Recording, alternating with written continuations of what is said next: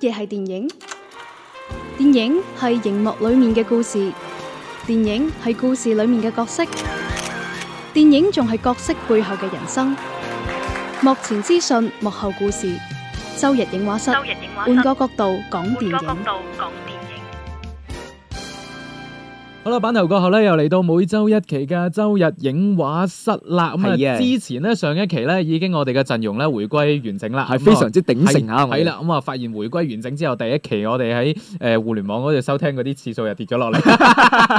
唔緊要，有 正常嘅起落咧，好正常噶。 OK，咁啊今日直播室當中啦，繼續有 Lulu 啦同小弟羅姆喺度 嘅，電話嗯另一端繼續有鄭照君啊。 Hello，大家好。嗯咦？點解講粵語 啊？你有種你就成期都唔講唉。 今期就交俾 你講啦。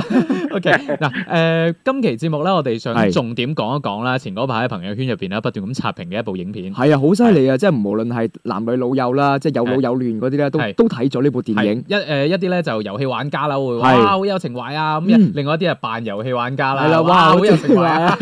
係啦，咁跟住咧就係史提芬史匹堡嘅新作啦，《頭號玩家》啦。香港方面亦作係玩家一號，係啦，冇錯啦。啱咧喺咪後咧就傾過偈，嗯就話誒，聽講呢套戲就係鄭少君都有睇喎。 係啊，係啦，即係有老有嫩係啊嘛，啦啱先都講咗啦。跟住我哋就好啊係已經有少少呢個誒係議論啦，係跟住後面我就集住話：喂，唔好呢啲講人壞話，唔好喺背後講。係你 喺節目上面講，喺節目上面當住鄭少君講， 係啦，哦誒 OK 好意外啊！你你就計呢個睇銀魂之後咧係，啦，又睇咗一部即係可能唔係你特別中意嗰一類嘅電呢影啲咩喎。二次元 A C G 啊、遊戲啊係啊嗰啲咁咁嘢啦，係啦，睇完感覺係點我真係好想知。 呃，我必须要说，因为我真的好像给人的感觉就是不太会去主动看这种类型题哎呀材的比较新兴人类的电影。嗯，但是我这个人还是挺喜欢去尝试的，因为我觉得在新的这种电影呃题材和内容的一个时代里面，那说不定有很多是真的我没有关注到的，我不能把自己的眼界放那么窄，我一定会去看。嗯呃，但是我在看完这部电影的时候呢，我还是觉得，虽然它里面很多的一些游戏梗啊什么，说实话，我不是游戏挂的人，嗯我不太明白出处。呃，但是我是觉得这部电影真的是做的非常的走心的一部。那即便我不是一个游戏迷，但是我是一个电影迷。我在这个电影当中真的看到了无数的跟一些很经典的电影有关的一些元素在里啊面。闪其实我灵觉啊得这个是很、对非常过瘾的一个东西。所以我看完之后，我给的评价都是不错的。嗯。嗯誒、，你就俾個評價唔錯啦，咁係但係見到咧網上面好多人俾個係相評價當高喎。超高啊！ 嗱，呢個豆瓣評分最早啦，我見到係九點二，係有少少嚇窒我。係啊，係啊跟。住咧慢慢開始有啲回落啦。係咁而而家基本上都係九分上下呢個水平。係啦，係。啦，九點零左右係啦。啊啦，咁啊，我都睇完嘅，嗯咁誒呃當然我就一本半啦，我都呃係算係一半 A C G 方面嘅人嘅，係 係啊啦，即係都會玩遊戲嘅，咁嗯而且咧，誒 Lulu 都睇咗啊嘛，係我都睇咗。中間咧有幾個片段咧，尤其係最後高達出嚟嗰下，係，哇！其實嗰下係係我 feel 到咧係全場，因為喺我度，睇到係啊哇有呢種感覺，係啊係啊呢種感覺係啦，嘅。我我對上一次誒全場會哇咁樣，係仲啊仲係呢個戀愛呢個回旋啦，我就知道你一定講 俾人呢錫過。係啦，係誒先講電影先啦，因為嗯我覺得呢部電影係無形當中俾情懷加咗好多分喺入邊嘅。對嗱對對就電影本身嚟講咧，哦，優良中差都係俾良，嗯我都係俾良。未到休係嘛？係冇錯，誒、視覺效果非常之好，好到不得了 就就算你睇唔明嗰啲入邊嗰啲遊戲嘅彩蛋，好係視覺效果呢、個係睇得出嘅。係嗯尤其係誒、開場嘅嗰場賽車戲，我諗已經俾到人哋個感覺好勁啦。誒特別係咧，中意玩賽車遊戲嘅人係啊啊啦，好似我呢啲人咧，見到佢哋開頭撞嚟撞係去就好有感覺㗎啦，係啦，即係 你比較中意開車， 開車撞人。真 係玩遊戲啫。係玩遊戲誒嗰陣即係啊誒，因為個視覺效果非常之好啦，咁啊，嗯所以誒強烈推薦大家如果未睇嘅話咧，誒可以睇 IMAX 版。係，哦，有係 IMS 嘅，係冇錯，誒、嗯如果你想二刷咁啊，第一刷嗰陣可能淨係睇普通三 D 嘅話係呢，我就睇咗普通三係 D 啦嘅，，都可以考慮咧，再睇下呢個 IMAX，因可能為更加震撼。係啦，冇錯，成個效果咧就相當好嘅。咁、嗯但係如果你話就故事本身咧，我就真係只能夠俾涼啦，嗯，啊因為有啲朋友咧就睇過呢個原著小説，因為佢都係改編嘅。係咁啊，話本小説本身咧就係真係寫得不怎麼樣，已經係化腐朽為神奇先拍成咁㗎噶啦，系啦，咁啊，史提芬史匹堡真係巴閉，係好犀利嗯係啦， 誒呃先至將佢拍成咁樣。咁啊，據聞咧，誒呢個小説嘅作者咧，嗯誒據聞開筆諗住寫第 二部，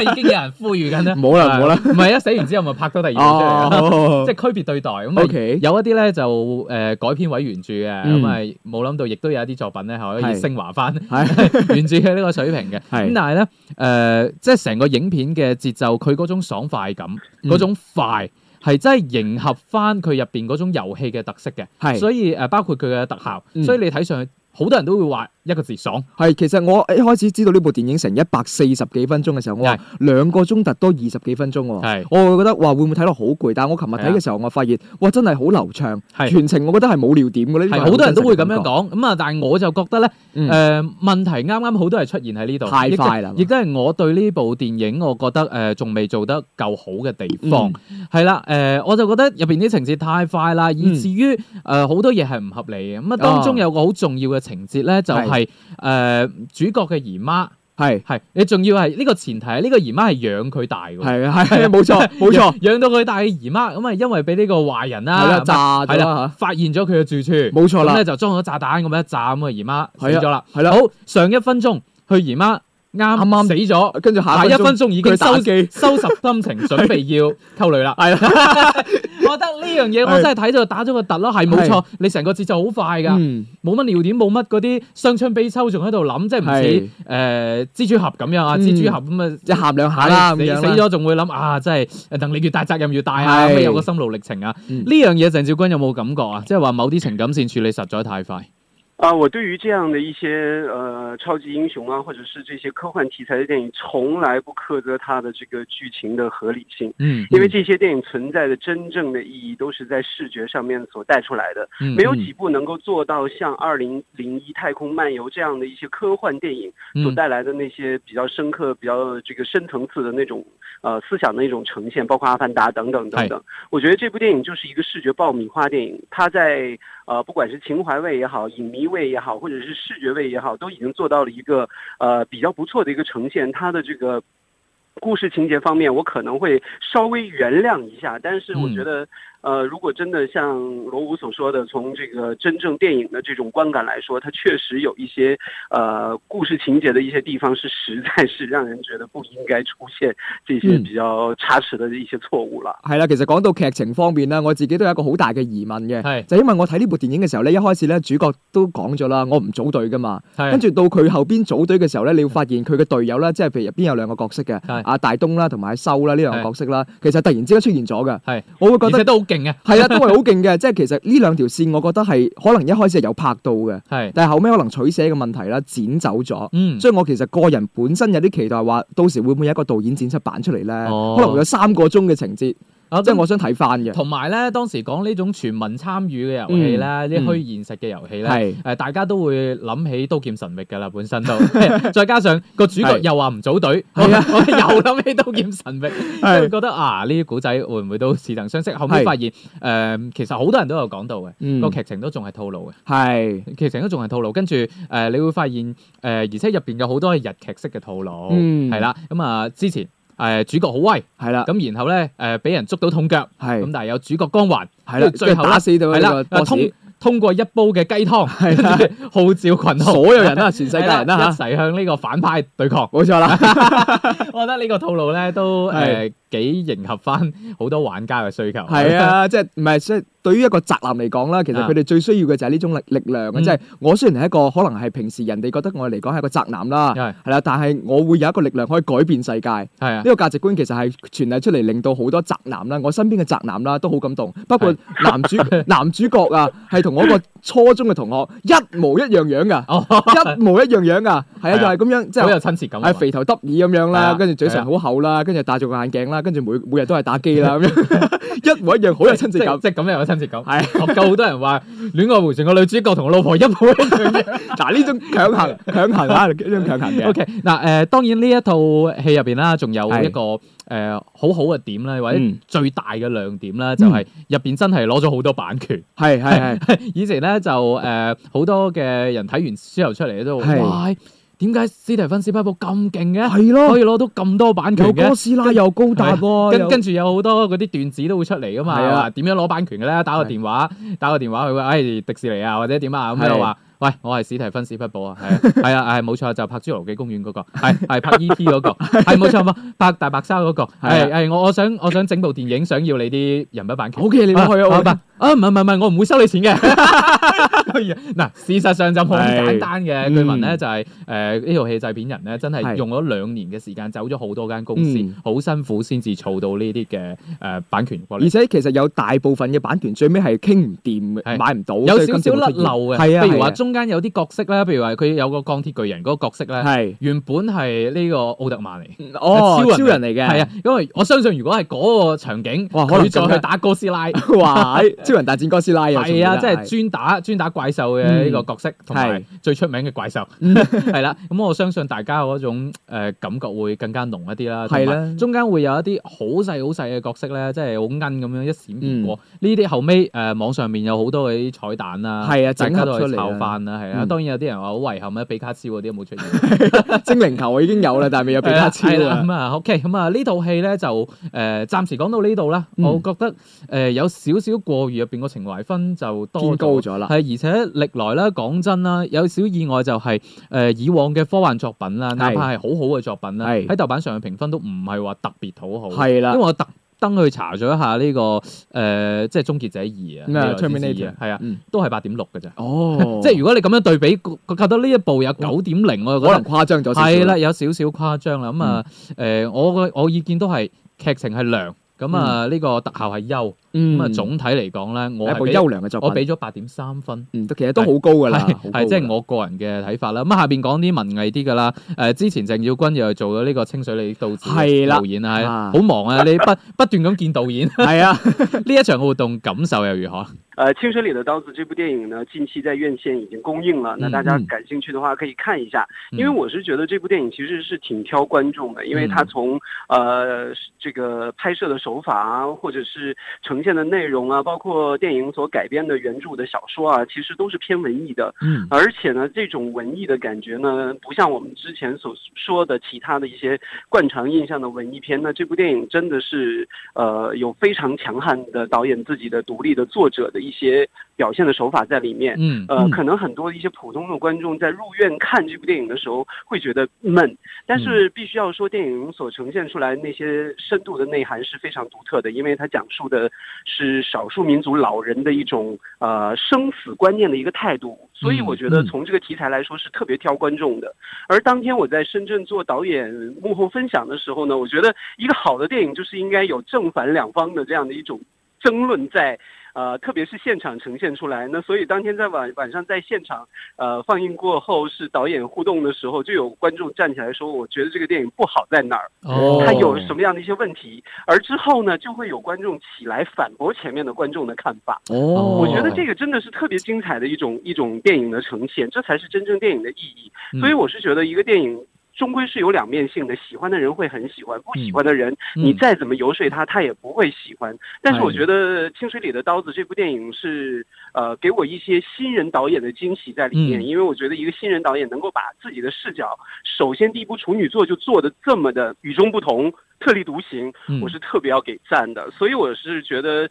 清水里的刀子》虽然是挑观众的电影，嗯但是如果你是属于这种类型的观众，你去看过的话，一定会印象非常深刻是。呃，除了剧情这些，我们这个不会再去多说。我必须要给他说的一个特别让我觉得赞的一个表现的形式，就是它的视觉效果。嗯有一些镜头真的特别的美，而且呢，导演也说里面很多的一些镜头语言是借助了一些世界名画带给他的灵感，係所以你在看这部电影的时候，你会哎，有些场景怎么这么像一些古典的油画一样的东西在里面？ 嗯，係啦，而且我覺得誒呢、類似咁嘅影迷活動非常之好啊，嗯真係可以令到一啲嘅誒導演啦，係有一個交流嘅正面去機會回應質疑啦。係我覺得呢個對於好多誒、呃即係影視創作者嚟講啦，係係一個可以進步嘅機會。我哋亦都歡迎咁樣嘅誒、呃形式越嚟越多啦，係啦，更加希望面對住質疑咧，歡迎史提芬史匹堡嚟我哋度回 應。係我諗你最想嘅應該係可以有機會咧見到你嘅老婆啦。 OK，咁啊，下面嘅時間啦，就仲除咗呢個清水你啲刀子之外咧，係哎呀插一句啊，突然間諗起嗯誒近期上映嘅仲有《爆裂無聲》，我哋之前係都誒強推過嘅。嗯，咁冇啊錯，，大家亦都可以留意一下啦，嗯一部誒懸疑好有具有細節性嘅一個影片啦，辛玉坤導演嘅第二部作品嚇。嗯咁啊，仲有少少時間，我哋嚟睇睇啦，嚟緊呢個禮拜啦，都有邊啲嘅作品啦。係啦，嚟緊啦，四月九號到四月十五號啊，都係係同樣有好多嘅大片要上映噶啦。四月十三號禮拜五咧，會有一部荷里活嘅大片嚇，係《狂暴巨獸》，迪維莊信主演嘅一係部大片嚟怪嘅。獸片，咁係啦我打相怪獸信啦視覺效果咧應該會相當唔錯。咁、嗯但係部影片點咧，就真係要睇過先知啦。可能好係多人睇完之後都會諗起《環太平洋二》嗯喺度又要插一句啦。係啦好多人都問我哋誒呃點解你哋好似都冇點講過《環太平洋二》嘅？因為冇睇咯， 我哋不嬲啲爛到絕嘅片，係啊啦一，般都唔講㗎 啦，係啦。你你有冇聽過我哋講《閨蜜二》啊？唉，哎好，誒可能喺第二啲節目有講。係啊，應該有 講啊，我哋節目係唔會講嘅。唉如果我哋 OK 節目提都冇提嘅電影咧，就即誒係即係可以忽略係啊啦。大家明㗎啦。係啦，係好啦，跟住咧同同樣啦，仲會有一部美國嘅電影嚇，一部恩滅啊！啊湮滅，哇，係好叻冇錯啦，係嗯係啦，誒呢一部電影咧，其實都頗多期待，因為都係誒改編住一本非常之誒出名嘅科幻小説，嗯亦都係攞過雨果獎嘅，嗯，係啦，係咁啦。啊呢一部咧，我亦都會去睇一睇嘅。到時嗯，好啦，到時要繼續留意啦。哇，同樣係四月十三號啊，會有一部誒中法嘅合拍嘅一部片啦，嗯《尋找羅密》。我覺得睇個樣似係鄭少君會睇嘅電影。我跟你说，《湮灭》这部电影我也会去看啊， O K，因为这部这部电影的导演之前拍过我个人很喜欢的一个科幻片叫《机械姬》嘛，所以我哦还是是啊还是很期待的。对，嗯係啦，咁啊係啦繼續睇睇啦，仲有其係啦他嘅一啲影片啦係。啦，同樣啦，會有《西北風雲》嚇，一部任達華主演嘅電誒，影仲啊有啦。越南啦，係啦，嗯係啦誒係啦但係聽講咧，目前街外口碑咧就話呃誒越南捉雷嘅機會比較 高。有啲插 水啦，有啲插水啦，係係啦啦，再嚟睇睇其他電影啦，跟住嚟奪命來電啦，同埋畢業作品嗱，啦，畢業作品咧嗯係張一山主演嘅，喺度咧就提醒各位啦，大家應該清楚啦，電視劇同網劇入邊嘅張一山咧，同電影入邊嘅張一山係咧完，全唔一樣啊嘅。應該唔係同一個人嚟 嘅，啊係大家可以留意下啦。 啊係啦，係啦，係啦。咁最後仲有兩部電影嘅，咁啊聽個名咧，好似唔係特別誒有呢個咁啊提過供啦空間。， 我哋過啦我。哋連呢個曝光嘅機會都唔好俾都。咩啦？